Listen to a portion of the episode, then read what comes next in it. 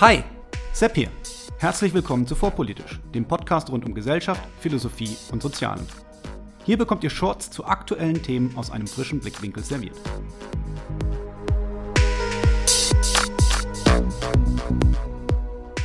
Heute Propaganda.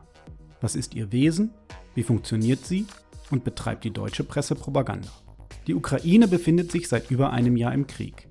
Ich weiß, das ist eine Information, die ohne meinen Podcast kaum bekannt wäre.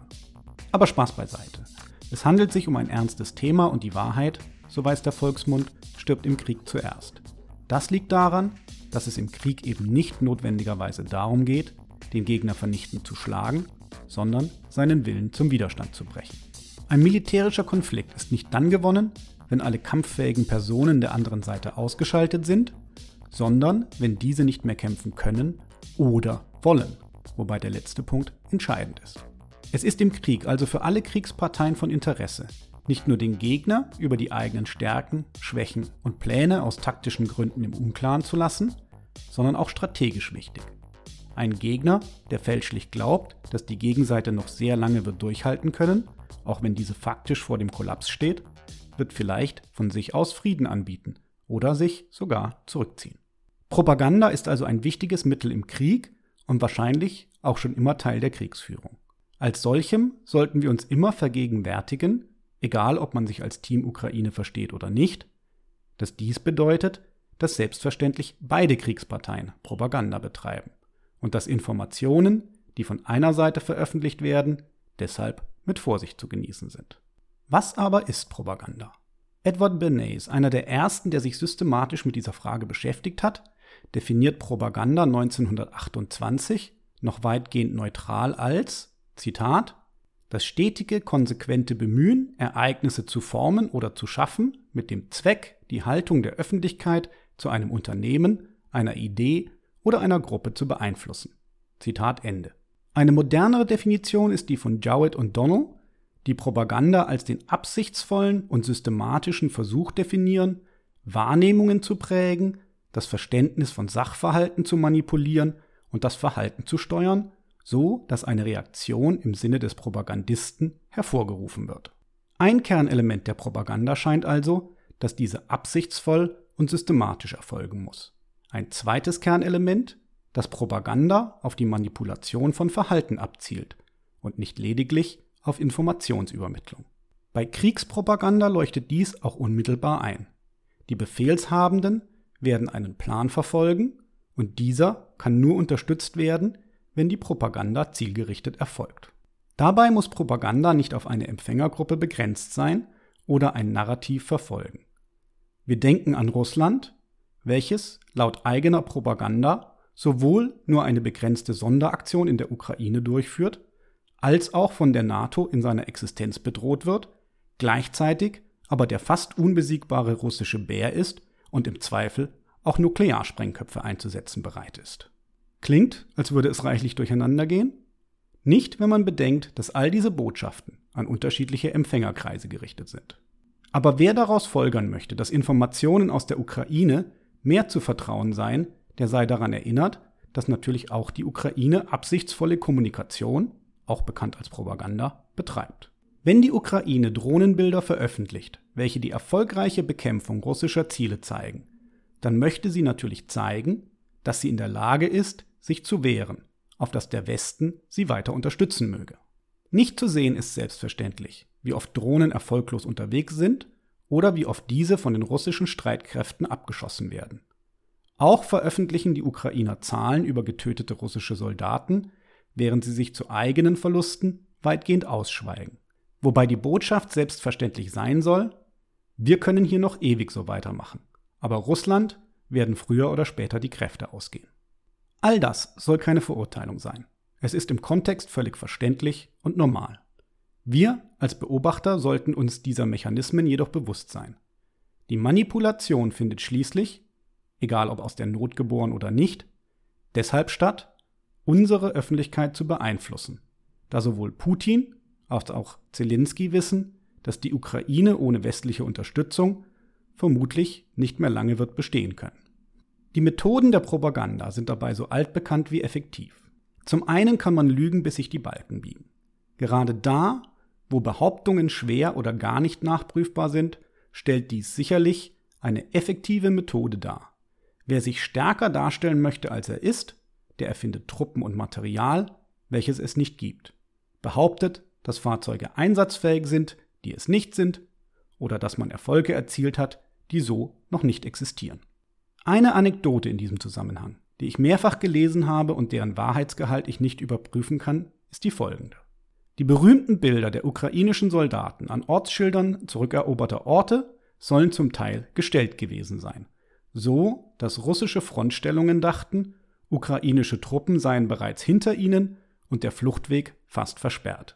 Dies soll zur Panik und Flucht geführt haben, als Folge derer massenhaft Material zurückgelassen wurde und in ukrainische Hände fiel. Stimmt das? Keine Ahnung. Vielleicht. Es wäre ein schönes Beispiel für den taktischen Nutzen von Propaganda. Vielleicht ist es aber auch Selbstpropaganda, um zu zeigen, wie clever die Ukrainer Social Media nutzen und wie dumm die russischen Truppen darauf hereingefallen sind. Die Wahrheit werden wir, wenn überhaupt, erst nach dem Ende dieses Konflikts erfahren. Gefällt euch vorpolitisch? Wenn ja, dann liked, abonniert und teilt die Folgen, weil es anderen damit leichter fällt, vorpolitisch entdecken und genießen zu können. Ich bin dankbar für jede Empfehlung, online oder Mund zu Mund. Eure Reichweite ist meine Reichweite. Der Podcast lebt davon. Euch allen vielen, vielen Dank.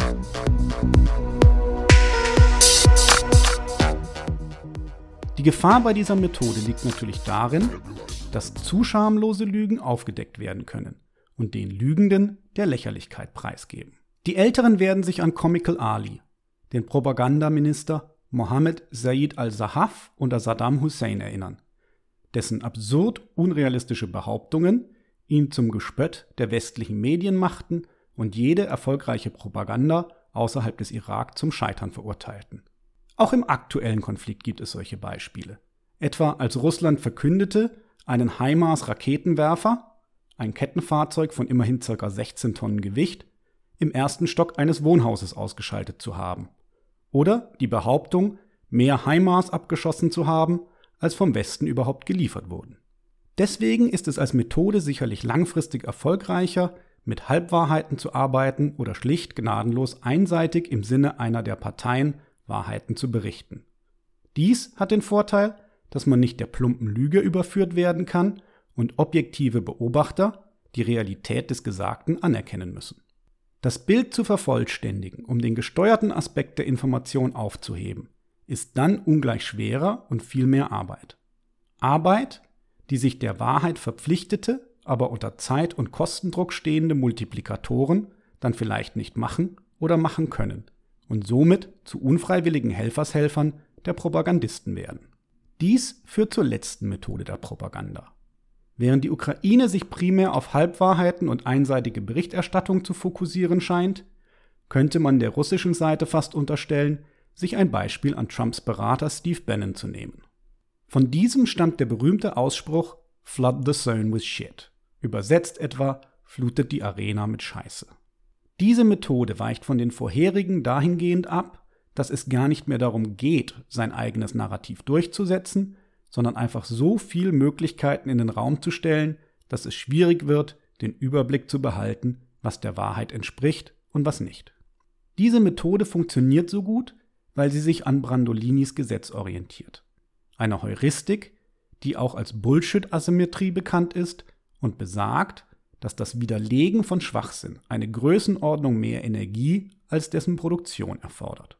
Derjenige, der Blödsinn verbreitet, wird also immer gegenüber demjenigen im Vorteil sein, der versucht, diesem Blödsinn sinnvoll zu antworten.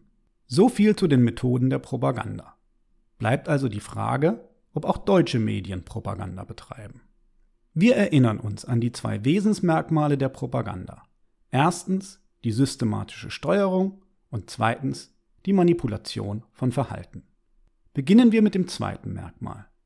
Versuchen deutsche Medien, und mit Medien meine ich hier vor allem die überregionalen Leitmedien, wie zum Beispiel Zeit, Spiegel oder Süddeutsche, aber auch die öffentlich-rechtlichen Medien, das Verhalten von Menschen zu steuern und zu manipulieren? Hier gibt es von mir ein klares Jein.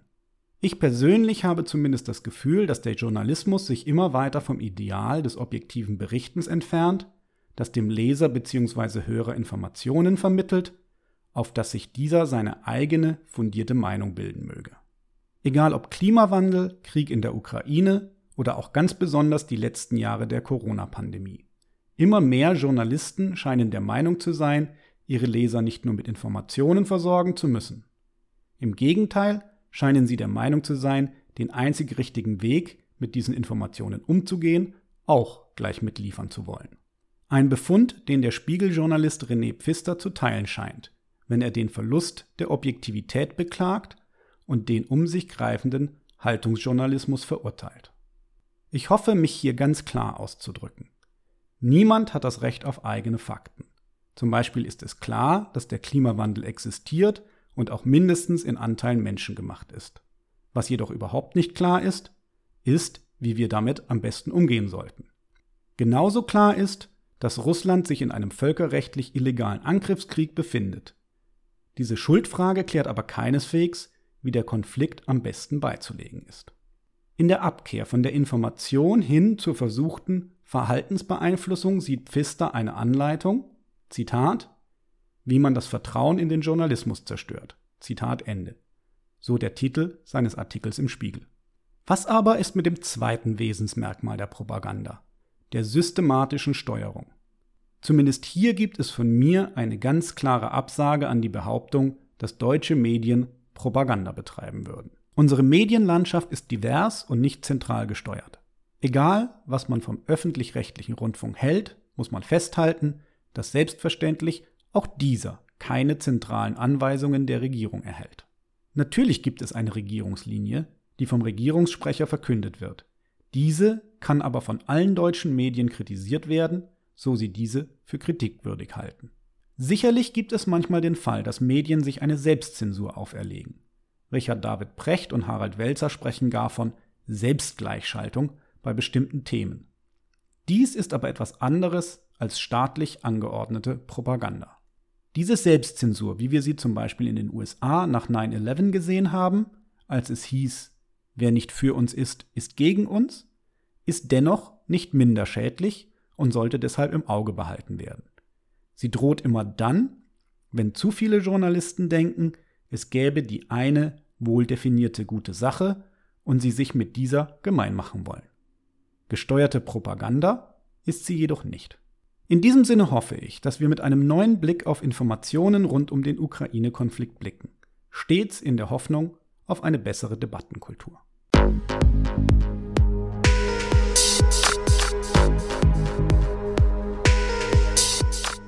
Hier endet eine weitere Episode von Vorpolitisch, dem Podcast rund um Gesellschaft, Philosophie und Soziale. Vielen Dank für eure Zeit. Und wenn es euch gefallen hat, hört beim nächsten Mal wieder zu und vor allem teilt den Link zu diesem Kanal auf Facebook, Twitter und wo ihr sonst noch unterwegs seid. Warum nicht jetzt sofort? Ich bin Sepp, macht's gut und bis zum nächsten Mal.